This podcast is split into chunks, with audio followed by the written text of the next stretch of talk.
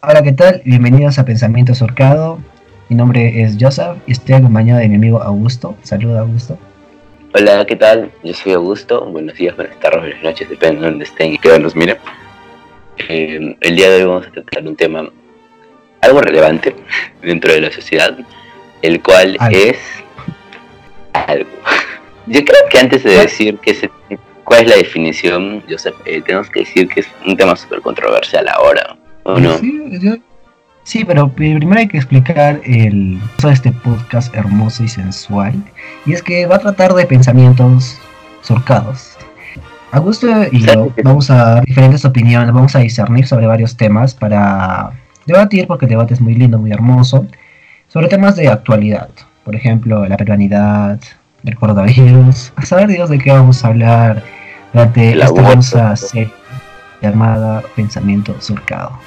Y ahora sí, primero, dime, Augusto, ¿por qué el patriotismo es un tema de actualidad? Eh, tenemos que tener conciencia que la mayoría de personas, o, solamente la mayoría de jóvenes, hoy día no se sienten adecuados a su patria. O sea, el patriotismo se siente como realmente ha sido durante toda su vida, como un valor inerte, como una idea de la cual defiende la polarización de la sociedad, de las sociedades, más que una propiedad de la misma, la cual nos permite juntarnos. O sea, que lo único que hace es que nos, peleemos cual simios. Entonces, se podría decir que el patriotismo, bueno, el patriotismo hipócrita, vamos a llamarlo así, el patriotismo de hoy en día, eh, nos divide, ¿no? Nos sí, o sea, nos separan. Claro, o sea, simplemente veamos, seguimos resentidos por una guerra que pasó hace ya mucho tiempo que la guerra Pacífico con los chilenos y yo creo que como mínimo los chilenos actuales o la gran la gran mayoría no, no, no creo que sientan alguna cólera o necesidad nosotros, o si la sienten es exactamente por este sentimiento de patriotismo injustificado. Exacto, porque mira, por ejemplo, eh, Atahualpa nació en Cusco, ¿no? Y se fue y dominó territorios en, Ecuador, como y yo no conozco a ningún ecuatoriano, yo no he visto a ningún ecuatoriano odiar al Perú porque Atahualpa haya sometido, porque era el método que se usaba durante el tamantín suyo, sometido a, las culturas y pueblos del Ecuador hoy en día, yo no veo ningún ecuatoriano renegando con sentimiento de odio hacia nosotros. Y es porque no podemos culpar a alguien por algo que han hecho sus antepasados hace millones de años, bueno, no, millones, hace miles de años. Igual que es como que criticar a, a, lo, a Colón, a Colón, o a España, o colonizarnos y darnos mal. No podemos criticarlo porque fue y aparte que no existen derechos humanos en su época, fue algo que no lo hicieron ellos, sino sus ancestros.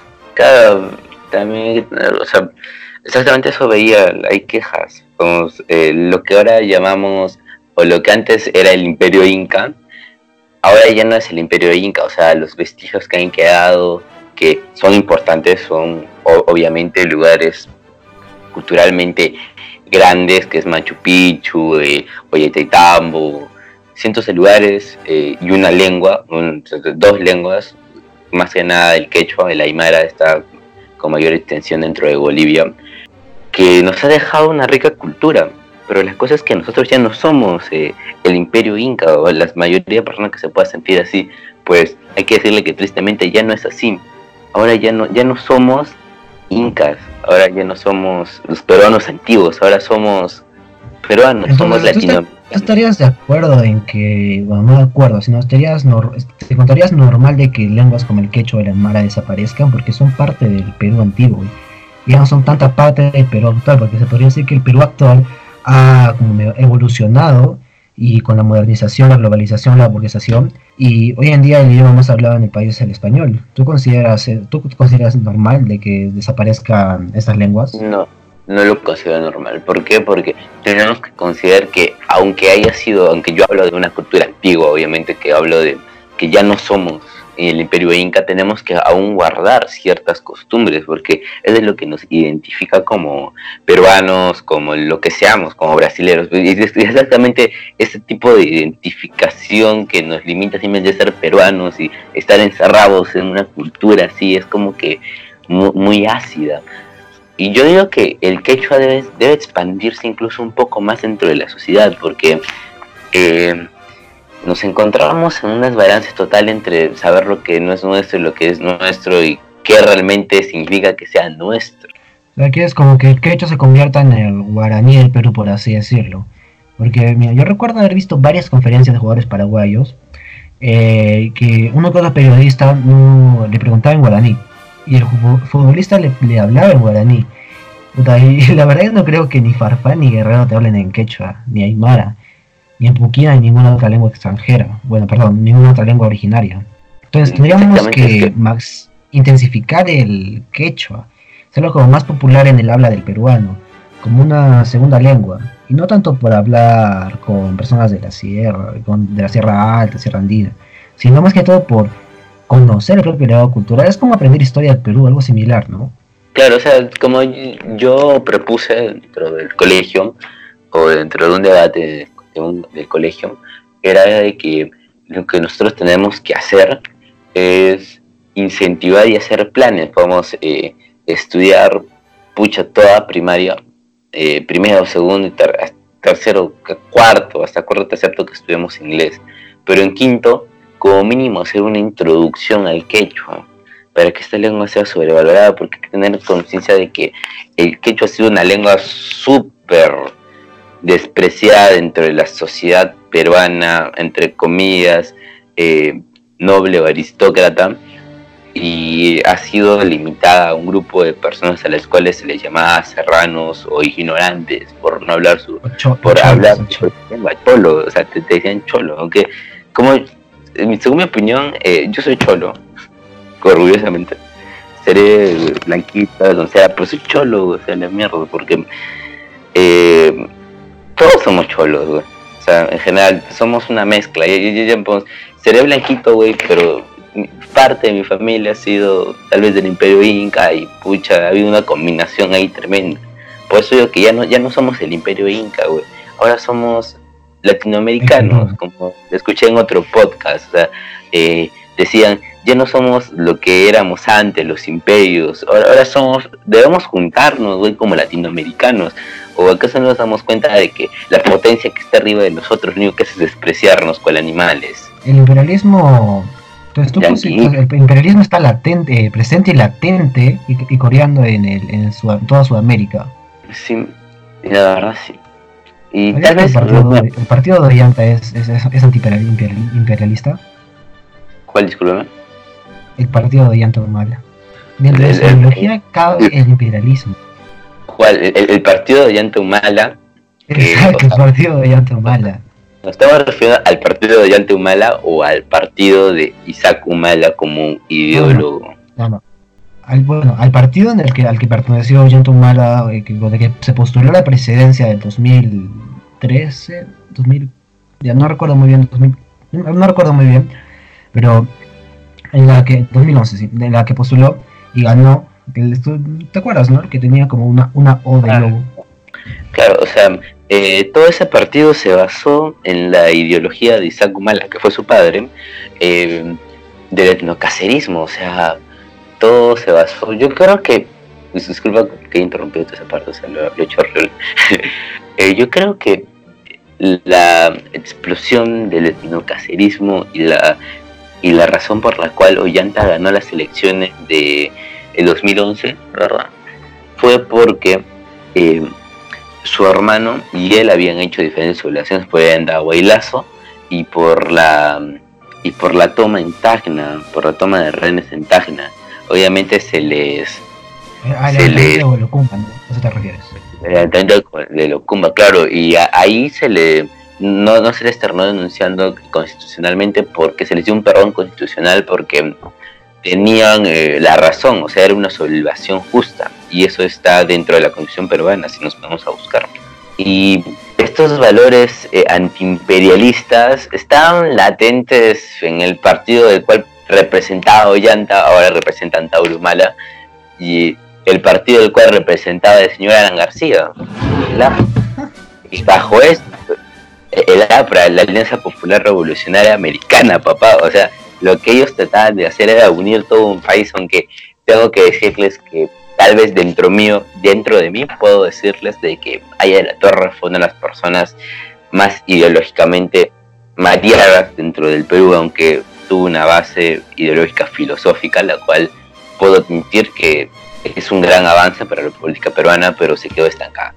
Mm, ok, ¿y, qué, y cómo, considerarías la victoria, por así decirlo, del, del etnocacerismo, del partido Unión por el Perú? Eh, ya.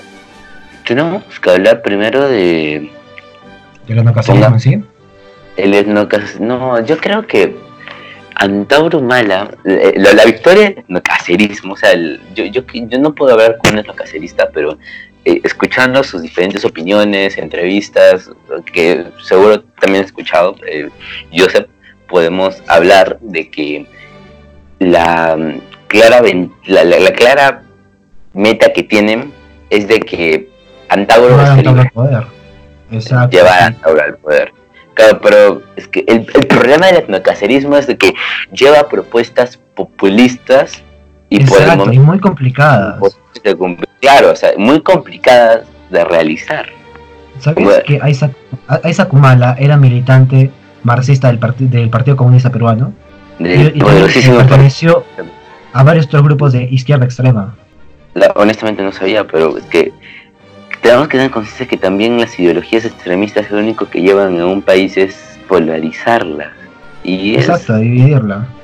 lo que quiere hacer el UPP más o menos es eh, liberar a Antauro y como lo que he visto en varias, entrevistas a sus militantes es eh, quitar las cabezas de los de las fuerzas armadas y recuperar Arica, eh, Arica y Tarapacá. O sea, en serio, es lo que quieren. Y bueno, a mí también me gustaría recuperar Arica y Tarapacá. Pero hay un problema ahí no solamente de derechos humanos, sino de de pensamiento y sobre todo, lo más importante, de eh, trato humanitario con las personas que viven ahí.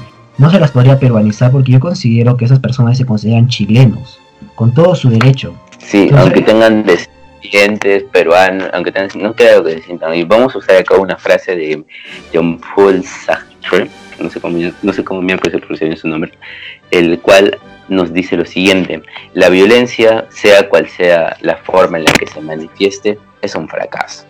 Estamos frente a un fracaso tanto constitucionalmente, aunque si tiene una mayoría mayoría parlamentaria, no creo que sea constitucional, pero por mientras vamos a decirlo así, constitucionalmente, eh, en contra de las normas establecidas según acuerdos internacionales, en contra del Pacto de San José, en contra de la ONU y en contra de la dignidad del peruano. ¿Sabes cuántos años de diferencia se lleva el partido de Ollanta y el enocazarismo? ¿Cuántos? Cinco añitos. Cinco añitos que todo, todo surgió por el, el Locumbazo, el levantamiento de Locumba. Pero como que la verdadera mecha que encendió el etnocacerismo fue eh, el, anda, el en el que estuvieron los dos hermanos. Y hablando de los dos hermanos, el etnocacerismo hoy en día desprecia a Ollanta Humala, lo considera como un traidor. Y eso me hace acordar de que también en otra entrevista que se le hizo al propio Antauro, dijo que Ollanta es el líder histórico del etnocacerismo. Así que había una confusión ahí para saber quién es el verdadero, el verdadero líder histórico del etnocacerismo, que al parecer yo considero que, es, que Antauro el, verdadero histórico es Aiza Gumala. Te tengo presente desde el momento en el cual vi una entrevista en Latina, creo, en la cual apareció el señor Aiza Gumala diciendo de que su hijo había sido fracasado total y el único héroe posible era Antauro Gumala. La única persona que mueve los hilos dentro del etnocacerismo, la única persona que le tiene miedo, este, voy a decirlo así, triste, cobarde y esta fiera encerrada es a su padre. Y si ellas son las cabezas, si ellos son las cabezas y le tiene miedo a su padre, el cual él es el que maneja detrás el cacerismo, quieran negarlo o no. Y ya que estamos eh, hablando de los Mala, hay que hablar de su hermano, su otro hermano que es político, pero que no ha sido tan, tan popular. El, el amado Ulises Humala. Político e ingeniero. Yo creo que nos estamos yendo un poco al tema, que es el patriotismo. Estamos, estamos entrando en un tema, al etnocacerismo, que podemos sacarlo para otro podcast. Exacto, pero yo creo que yo, yo quiero culminar con algo el, el, el, y es que dentro de su ideología, aparte del anticomunismo y antifujimorismo, cabe el antichilenismo. Es la primera vez que leo esto y que, bueno, por lógica es un eso se refiere al sentimiento eh, hacia los chilenos. Y supongo por eso mismo, por la pérdida de Arica y Tarapacán. y aparte, yo no considero que, se deba celebrar tanto la victoria de UPP, porque mira, si te das cuenta, la mayoría de partidos eh, con discursos super populistas y extremistas, como tú dijiste, tienen al fracaso y a la polarización de la sociedad, convirtiéndonos en un Venezuela básicamente. Ya, yo ahora voy a entrar al tema del toque. Eh, José está hablando sobre que ya no... A ver, de eso tienes toda la razón, pero yo creo que Maduro, dentro de su tremenda locura, tal vez tiene un poco de razón. Y voy, voy, a, voy a entrar otra vez al tema, un siguiente punto de vista. Es de que Maduro habla sobre la. El nacionalista de miércoles, el cual habla sobre la identidad venezolana, que Venezuela puede todo. Ya, son idioteces. Pero lo que yo apoyo es su pensamiento, tal vez obstruccionista o un sentimiento en contra de los Estados Unidos. No estamos hablando de que todo imperialismo. O sea, no estamos hablando de que todo el mundo se levante contra los Estados Unidos, simplemente estamos hablando de que nosotros como vecinos, como sus vecinos más cercanos, como las personas que están, puedo decirlo así, tristemente, con las personas que están más jodidas por sus actos, debemos unirnos a él, pero él, Estados Unidos no, no, nos debe nada y no comparte nada con nosotros. ¿Por qué? Los Estados Unidos han sido eh, conquistados, bueno, que más que nada fue, fue una interacción social con los ingleses. Y la mayoría, ningún estadounidense es estadounidense, o sea, ninguno pertenece realmente a, ninguno es americano americano. Todos han sido ingleses. Eso lo sabemos claramente.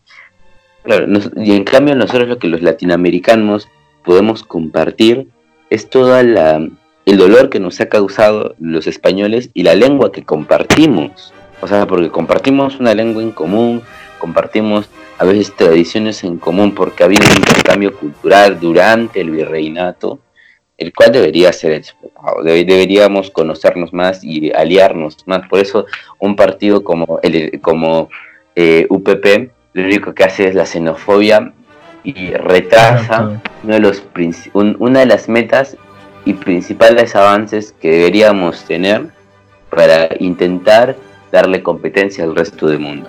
Te voy a meter un dato curioso ahí. El partido de Maduro es feminista.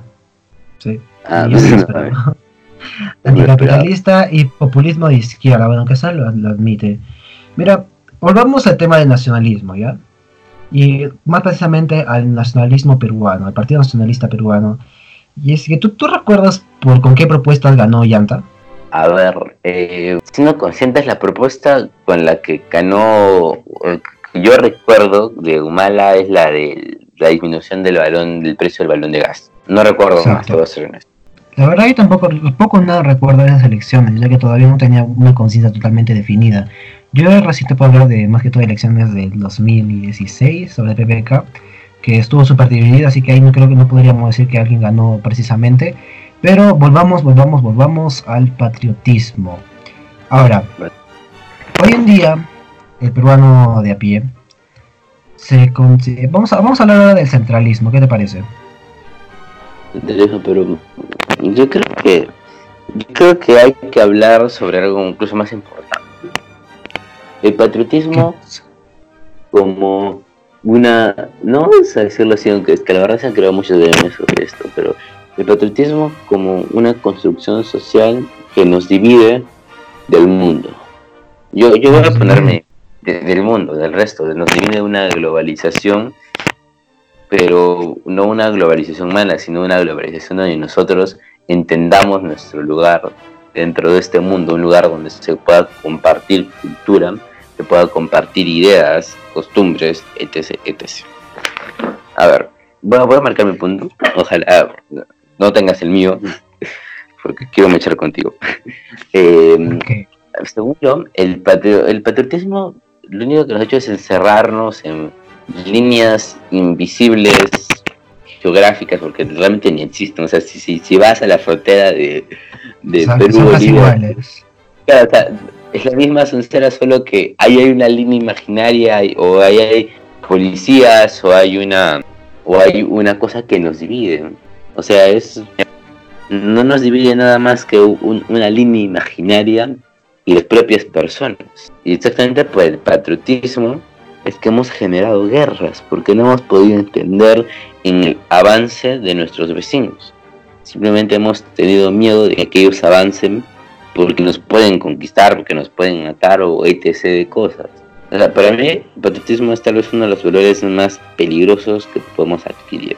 Y yo hablo de patriotismo como una idea de sentirnos, un patriotismo extremo, obviamente. O sea, no digo que el ser humano tiene que, que tiene que dejar absolutamente todas sus costumbres de lado, sino que tiene que saberlas cultivar y llevarlas a una globalización, a, una, a un debate entre ideas, cultura y costumbres. Exacto, entonces tú consideras que el patriotismo como que nos separa del resto del mundo, ¿no? Por el miedo de que ellos avancen y nosotros no. Pero entonces no se, no se podría, para que no se podría hablar de una evolución de Latinoamérica como unidad, pero el patriotismo, o sea, el patriotismo sería un impedimento para que las naciones como que avancen a su ritmo, es decir, cosas como eh, mayores tratos comerciales con países como Uruguay, o países que estén dentro del mismo continente. ¿El patriotismo es una barrera para eso? Sí. Vamos simplemente a la historia del Perú. Eh, Gamarra, Gamarra quiso armar, eh, juntar el territorio con el Alto Perú, con el que era el Alto Perú, con Bolivia. Para que para ser una nación mucho más fuerte. ¿Qué pasó? Hubieron guerras internas porque eh, Perú no podía ser el que mandara esta unión, esta confederación eh, y que eh, no, tampoco era posible de que Bolivia sea el único que pueda mandar toda esa confederación, que ninguno se ponía de acuerdo y después de que llegó Chile y pum a la miércoles por, por creerse poderosos. O sea, el, problema es ese, de que no encontramos un balance entre nuestras costumbres y el bienestar general del mundo no encontramos un balance entre nuestras costumbres y el bienestar general, ¿no? Mira, Agustín Amarra llegó a invadir Bolivia. Y la verdad, ¿tú consideras que, una pregunta rápida, solo dime sí, no, sí o no? ¿Agustín Amarra fue un buen presidente? En general. Mm, no.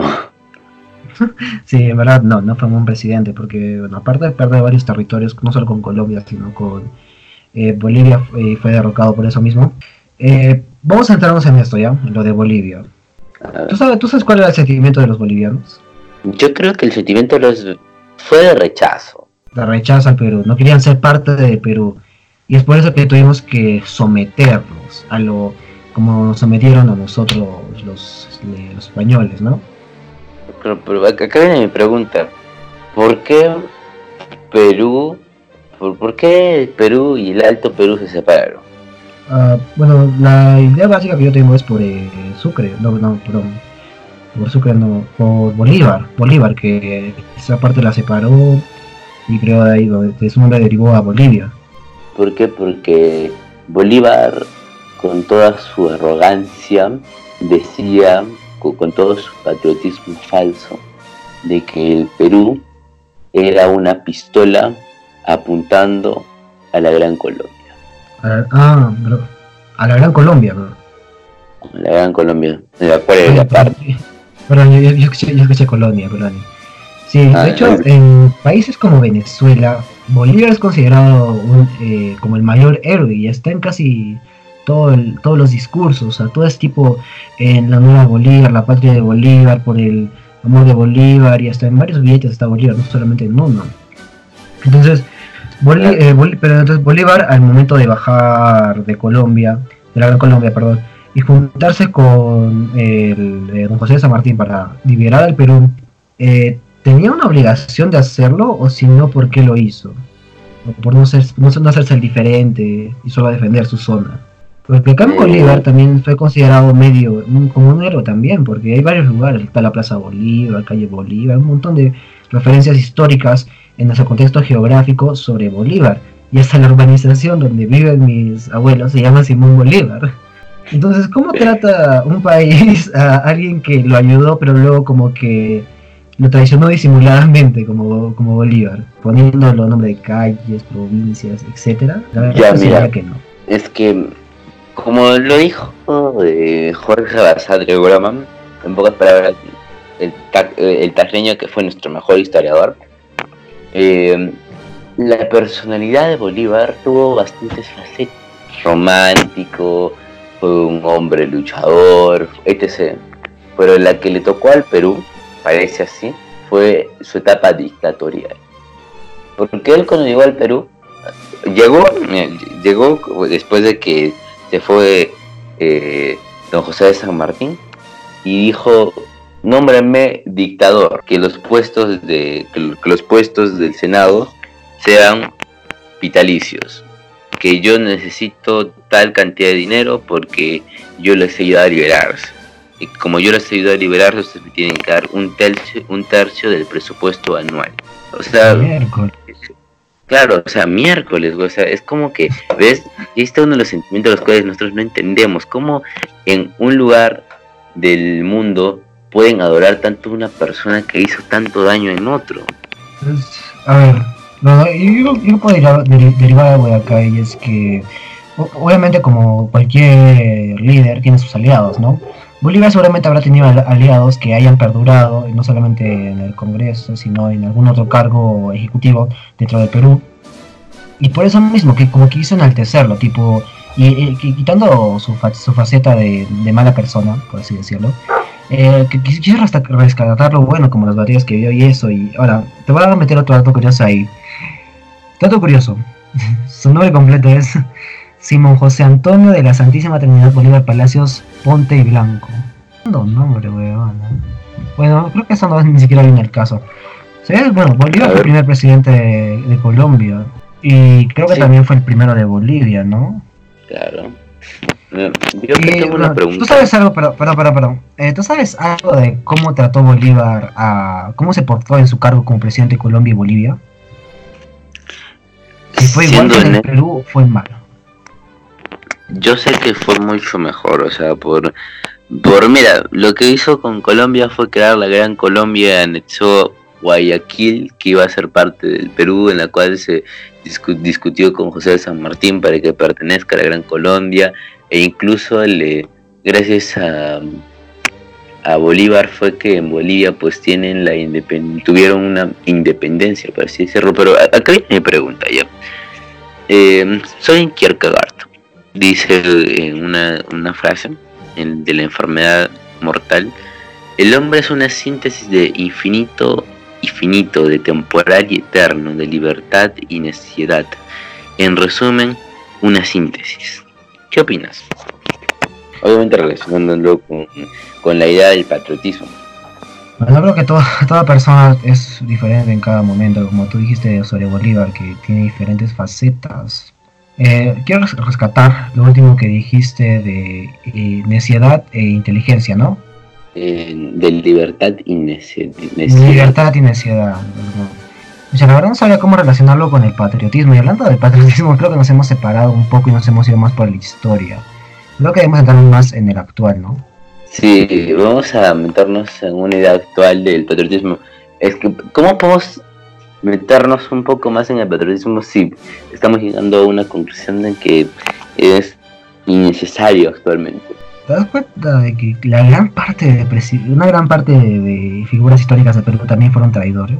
Es decir, que esto no, no, es actual, eso viene de historia, una especie de rechazo hacia la gente, y es por eso que la gente peruana suele ser un poco reservada, ¿no?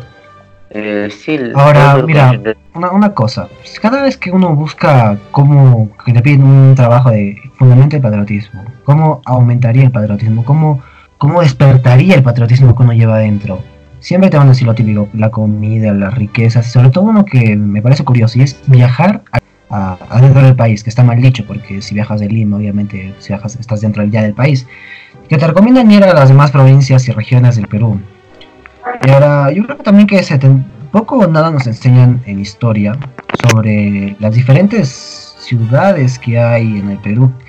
Yo creo que si le preguntas a cualquier estudiante de cuarto o quinto de secundaria, no te vas a ver decir en qué región está Pucallpa, no te va a decir, no te va a decir que está en Ucayali. Y otra falta de patriotismo que también eh, hace que como somos propios ignorantes sobre nuestra propia cultura. Lo mismo pasó con, lo mismo pasa con el quechua. Somos ignorantes ante la tremenda eh, lengua histórica que tenemos. Que ¿Cuántos años debe tener? Más de 5.000 por lo menos. Así que ahí no había una gran hipocresía de ser falso, del falso patriotismo. No creo que tenga tantos años el quechua para aportar. Creo que no, no creo que pase, no creo que pase encima de los mil años, no, no estoy seguro, honestamente. Eh, bueno, realmente tiene razón, es que la cosa del país es que el Perú es un país que tiene bastantes diferencias entre cada departamento. cada departamento tiene su propia su, propia reserva hacia los otros. cada uno quiere evolucionar según una manera cultural, porque cada uno tiene, estamos conscientes, no todos compartimos las mismas costumbres, o en general, acá lo único que compartimos tal vez es la idea de que somos parte de algo más grande que es el Perú, y la mayoría ni siquiera considera ávida la idea de un, un Perú unido, un Perú valioso. O sea, no nos conectan a veces nada en nuestras regiones. un joven de Lima no se va a sentir eh, unificado, no se va a sentir parecido a un joven de Ucayali, porque viven en realidades distintas. Exacto. Creo que de ahí podríamos rescatar algo y es que entonces al Perú, al Perú le convendría una mayor regionalización, o sea, convertir el Perú casi en un estado federal, que eso hablamos antes ya fuera de micrófonos, eh, discutimos un poco sobre el federalismo y la posibilidad que se encargue en el Perú. Es que entraría en razón con lo que tú dices de que las diferencias eh, regionales que, la que son grandes que tenemos entre, entre peruanos y es algo que nos cuesta para unirnos, pero por, pongamos el caso de Estados Unidos, o sí, de Estados Unidos. Es similar la actitud de una persona que viva al noroeste, por ejemplo, en Seattle, Washington, va a ser diferente su actitud a una persona, bueno, perdón, sus tradiciones, obviamente que van a, ser, diferentes tradiciones, pero su forma de ser va a ser diferente a una persona de Carolina del Sur. ¿Tú crees que, bueno, acá hay, otros factores que, que he considerado como la posición geográfica y eso, pero... Entonces, tanta diferencia... En lo de los estados federales, realmente esto no lo que hace es incentivar a una separación aún más grande que lo que tenemos acá en el Perú, que son los departamentos. O sea, ya, ya, ya, ya lo, lo peor es que no, ya no compartiríamos, entre comillas, leyes. O sea, ni siquiera tendríamos ese gusto, ahora tendríamos el gusto de simplemente compartir un nombre y una lengua y tal vez un, un, pequeño acento común. O sea, ya nos ya dejaríamos de lado absoluto. O sea, obviamente que hablando del, del de los estados federales dentro del Perú como una gran alternativa para solucionar el centralismo es claro que es una buena opción, pero es una buena opción para, para combatir la separación que existe dentro de nuestros estados. En ese sentido, yo creo que no. Entonces, ¿cómo podríamos solucionar? Eh, entonces, ¿qué podríamos hacer con las libertades, con las, las distinciones culturales que hay entre regiones como Trujillo y Arequipa? ¿Cómo combatiríamos estas distinciones para poder unir el Perú en, uno? ¿Cómo las podríamos combatir? Anarcoliberalismo. Disculpa, es que te juro que estaba leyendo sobre el anarcoliberalismo. Me, me dejó Eh, la única manera de es que no hay una manera, ya no, no, hay una manera ahorita específica, porque cada uno, cada uno de esos departamentos ha crecido su propio estado. Sea, lo que tenemos que hacer es una descentralización, pero es que no, existe, o sea, hasta en los mayores países de una descentralización total, no, no, no se siente el sentimiento de que la persona, la persona de Brooklyn va a ser igual a la persona de, de, de Texas, o de Texas, como quieres decirle. O sea, no, no hay un sentimiento parecido porque, en primer lugar, la geografía nos separa y nos hace diferentes. O sea que parece que la unión absoluta, la globalización de la ciudad del hombre tal vez es un poco burda porque es un poco imposible o tal vez imposible de hacerlo. Improbable, yo diría.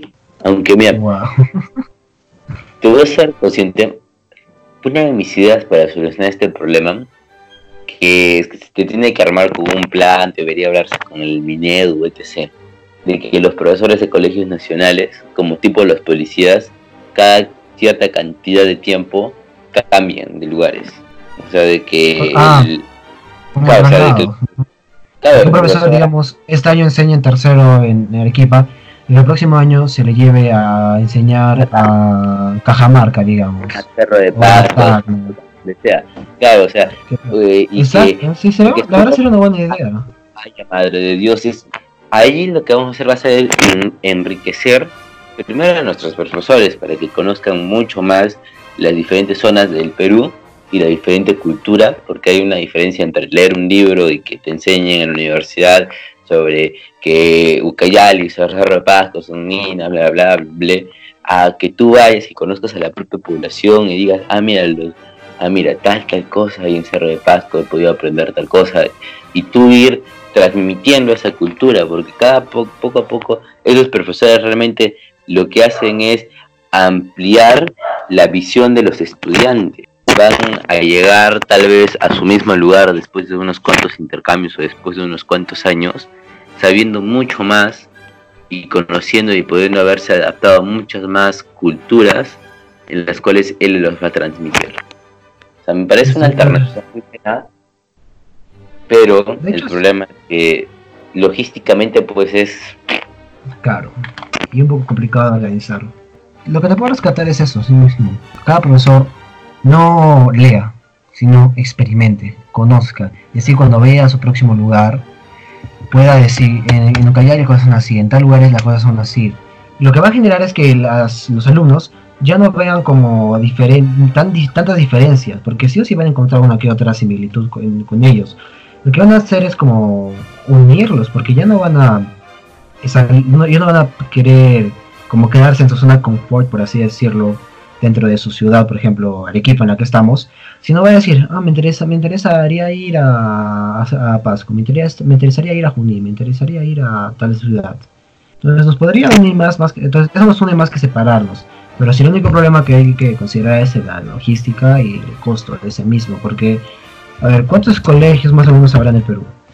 Mínimo debe haber unos, debe haber unos mil colegios más o menos por ahí. Eh, Así que sería súper complejo.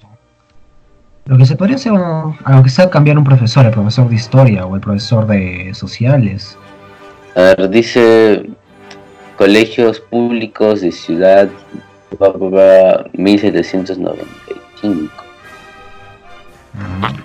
¿Y, y privados? Ah, privados, a ver, dice colegios privados triplican uno eh, en número a los públicos.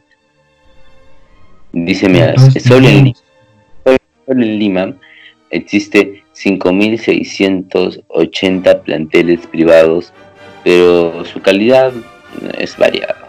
Y los colegios que se encuentran en Lima, en la ciudad, son públicos, son 1.795. O sea, hay, hay un desbalance total, hay un, como diría, bueno, hay una dictadura limeña, cual no nos deja vivir nuestro patriotismo o no nos deja sentir una identidad, ni siquiera nos deja unirnos, porque lo único que él hace es dar su punto de vista y cuando llega, entre comillas, un provinciano, decirle, tú eres un provinciano, ¿qué es acá?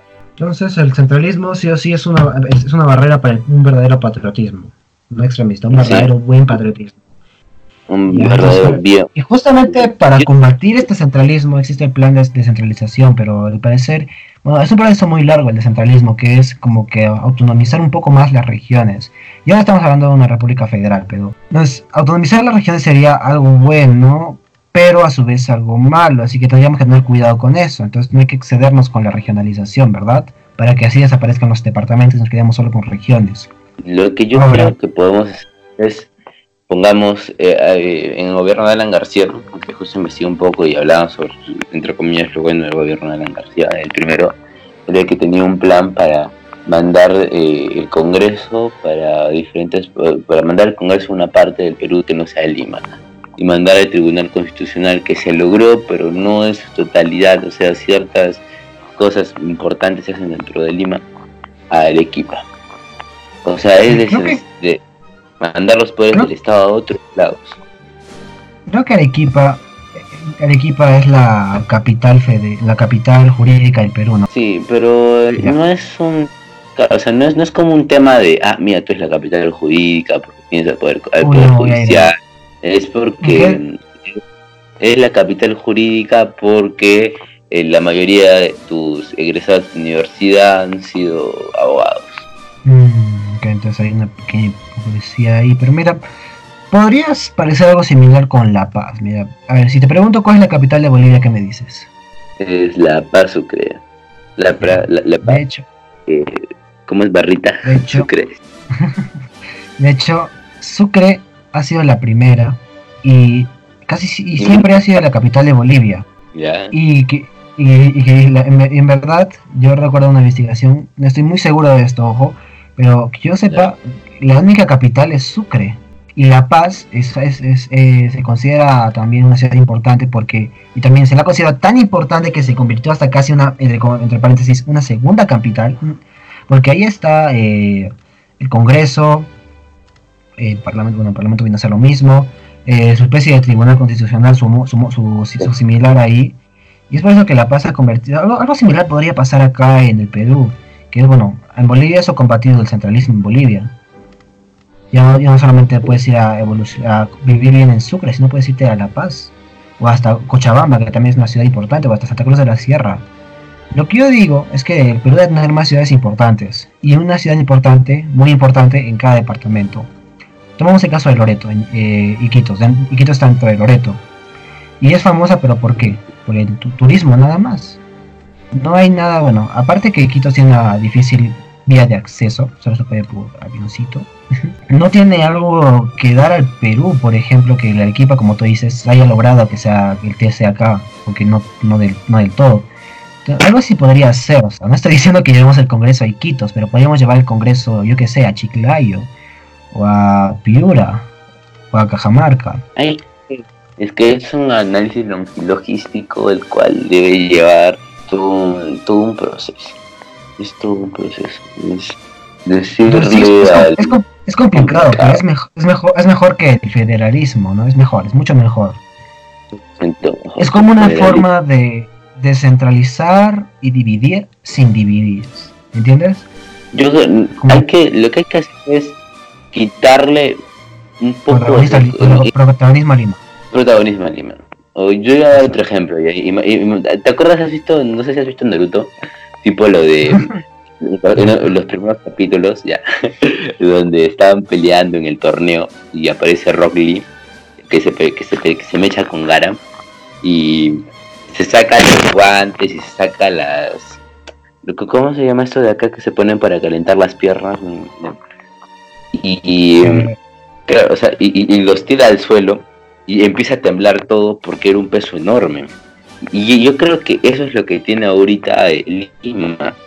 Tiene un peso enorme, tiene un centralismo tan absurdo que lo que ha hecho ahorita es sobrecargar a la población de Lima y crear una dictadura Exacto. limeña en la cual todo todas las personas piensan de que, mira, güey, si me voy a Lima voy a tener más plata. Y eso no, porque hay, nueve, hay, hay- un chingo de personas en Lima que son nueve, nueve millones y pico de personas. 10, en Lima. 10 millones, ah, 10 millones. Pues Sí. yo recuerdo eran nueve. Ya. Ya. Que son la, son la tercera parte de, la- de las personas del Perú, porque somos 33. O sea, no más. O sea, casi toda el la turismo está vivo y latente. Mira, algo Claro, que recuerdo. Te te voy a te voy a poner ejemplo de, un tío lejano. Mi tío, un tío lejano que es de Juliaca. Y por distancias, por distancias y comodidad, él quería irse a. ¿Eh, ¿Estás diciendo algo? Ah, Quiero añadir algo, quiero añadir algo. Ya rápido, rápido. Voy a añadir de toque. Ok, yo creo que. eh, Voy a abrir un paréntesis. Yo creo que este post podcast no se puede llamar solo patriotismo, sino se tiene que llamar eh, cosas generales del Perú. ¿Te parece?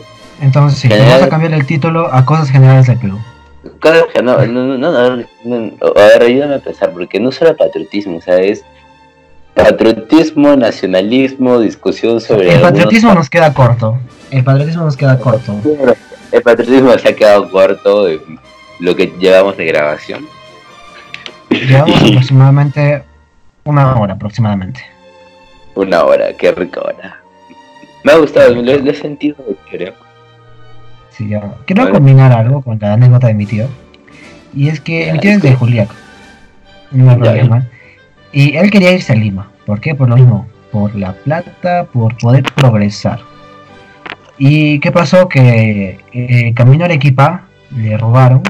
Y ya no, no, tenía, no tenía suficiente dinero para poder ir, y terminar su viaje a Lima, que el pasaje en bus creo que está cuánto, 60, 30, perdón, 140 soles por ahí, de. Depende, depende de la marca, de la compañía mucho, pero bueno, total de que se quedó varado en Arequipa. Y como era un tío súper lejano, no lo conocíamos casi nadie, él se estableció ahí, se estableció ahí con su, con su, con su, con su mujer y hoy en día vive muy bien, de vez en cuando lo visito. Él, actual, actualmente vive en Mariano Melgar y tiene una, una vive cómodo. Y eso es, me gusta mucho eso. ¿Por qué? Porque hoy en día se puede vivir cómodo en qué ciudades? En Arequipa, en Trujillo, en Chiclayo, en Piura y hasta, hasta en Icas, en Chimbote, y por decir solamente algunas. Hoy en día el ah, centralismo poco a poco está muriendo. Todavía es vivo y latente el centralismo, pero aunque sea, está muriendo. Y una y también, continuando, la idea del sobrecargo, sobre el, el, cargamontón que tiene Lima, y es que Lima es uno de los puertos más importantes del Perú, el Callao. Entonces le estamos dando, aparte de su condición como capital, tener al Palacio de Gobierno, tener al, Congreso, al Parlamento, y que también al Poder Judicial, y que también sea un puerto, es obviamente que se va a convertir en una aglomeración esa ciudad, así que lo que hay que hacer, y, creo que va, a marcar un hito, es cambiar la capital. No digo más. Es una cosa un poco complicada. Construir una capital también es, muy cara, pero se puede hacer y sería una buena idea. ¿Qué mierda estás diciendo? estás matando al Perú. Pero hay, hay ejemplos, Brasilia la construyeron. Ahora, Brasil la construyeron y es la capital de Brasil y ahí solamente se administran ciertas cosas. Y así que, y eso hace que Río de Janeiro se haya quitado un gran peso de encima, igual que Sao Paulo. Y por ejemplo, también Estados Unidos, con su en Washington, su distrito federal de Washington.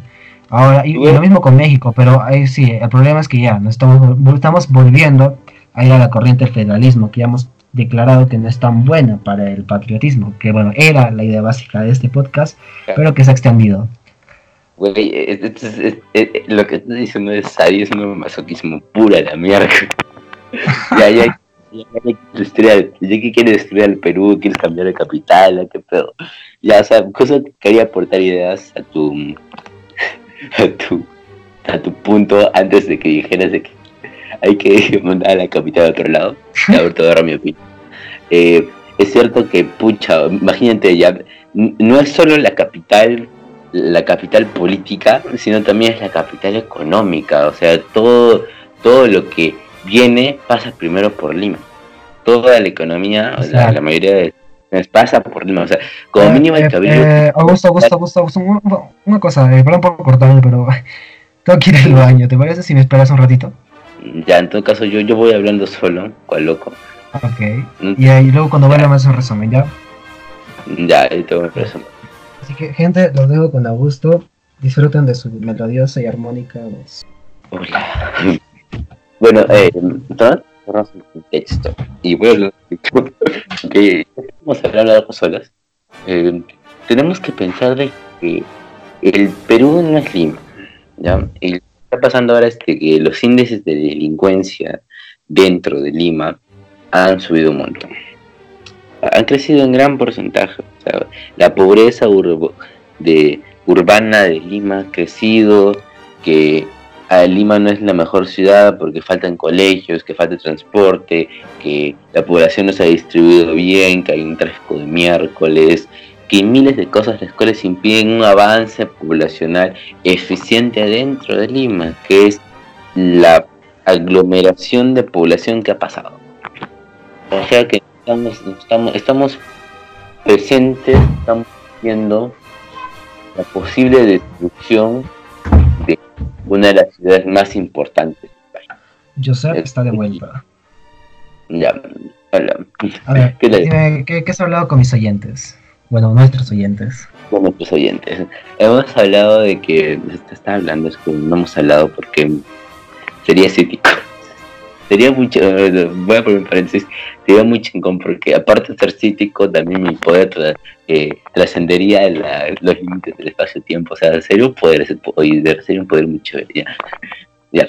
Eh, estábamos hablando sobre el cargo que tiene Lima, tanto en la pobreza que se ha generado, tanto en el índice poblacional, la cantidad de personas a las cuales han llegado indiscriminadamente buscando una oportunidad, pero esa oportunidad nunca se dio y lo que ahora pasa es que ahora hay una población, hay, una, hay pobreza urbana, la cual no se veía en una cantidad tan creciente, hay desbalance poblacional, faltan casas, la gente se va a vivir a lugares los cuales no, en los cuales no debería irse a vivir, o sea, es un desastre.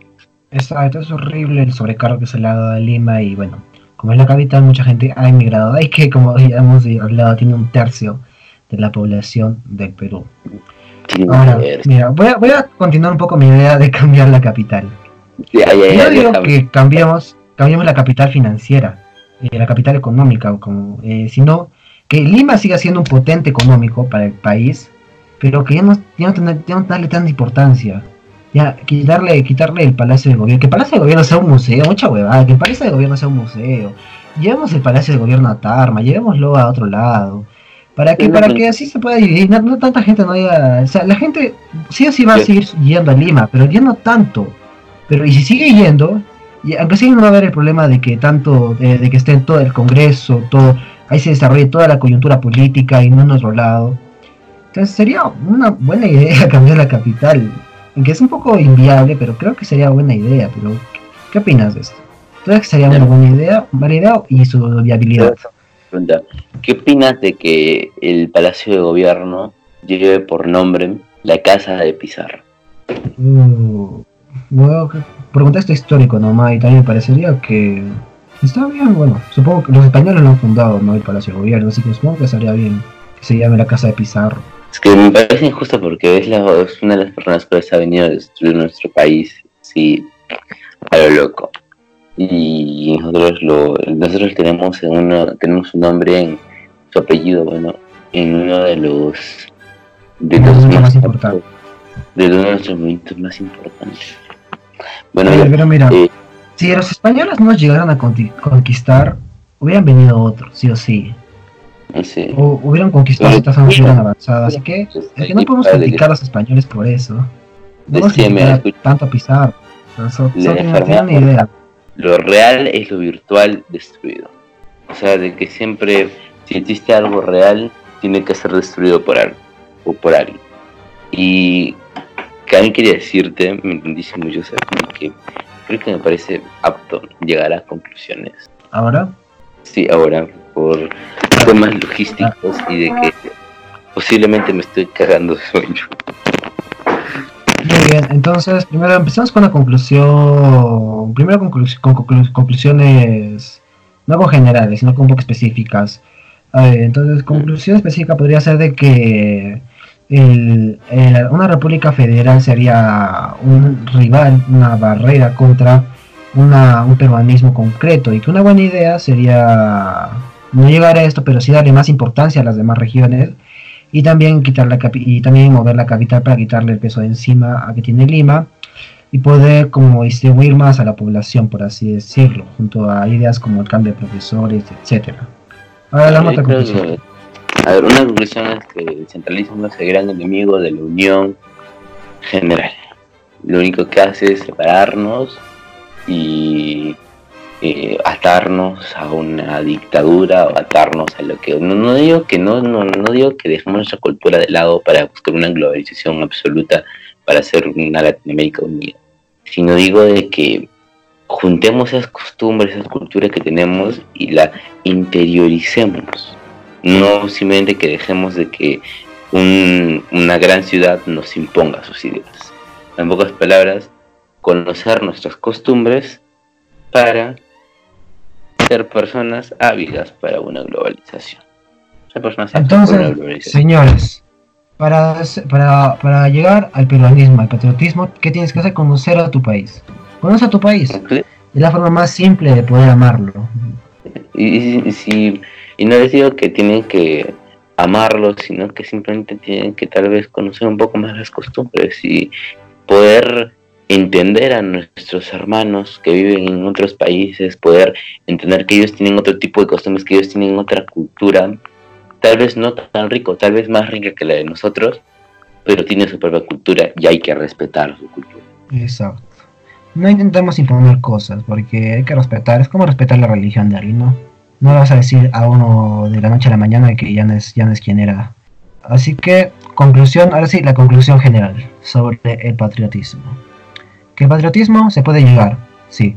Es complicado, sí. Hay mucha hipocresía y ambiguación en el mismo, sí. De que ¿Y qué nunca se puede hacer? Conocer el No país nada más. ¿Perdón? Yo creo que y yo creo que la conclusión es el patriotismo no va atado a una xenofobia. Ser patriota no significa odiar a otra cultura. Como decían, que no, no, no puedo estar, no, no puedo compartir tu mismo punto de vista, pero lo que yo comparto es que lo voy a defender. Voy a defender que seas libre de expresar. Voy a, voy a defender de que tú seas libre de expresar tu propio sentimiento patriótico, aunque no compartamos las mismas ideas. No hay que limitar a las personas porque piensen diferente a nosotros o porque vivan en otro lugar. Somos personas, somos hermanos y tenemos una identidad. Y Y esa linda bueno, nos quedamos. nos Bueno. despedimos. güey. Muchas gracias por escuchar este podcast. Se vienen muchos más capítulos de esta hermosa serie de pensamientos eh, surcados. No. ¿cómo se- Pensamientos surcados, se llama el video. Sí, sí. Pensamiento surcado. Ha estado Muchas gracias por escucharnos. Hasta atrás se va Sí, conmigo. Joseph. Eh, Augusto. Y no se mueran, güeyes. Y tengan otra vez. Descansen. Y piensen bonito. Adiós. Exacto, duermen, sueñan, piensen bonito y que Dios nos ampare.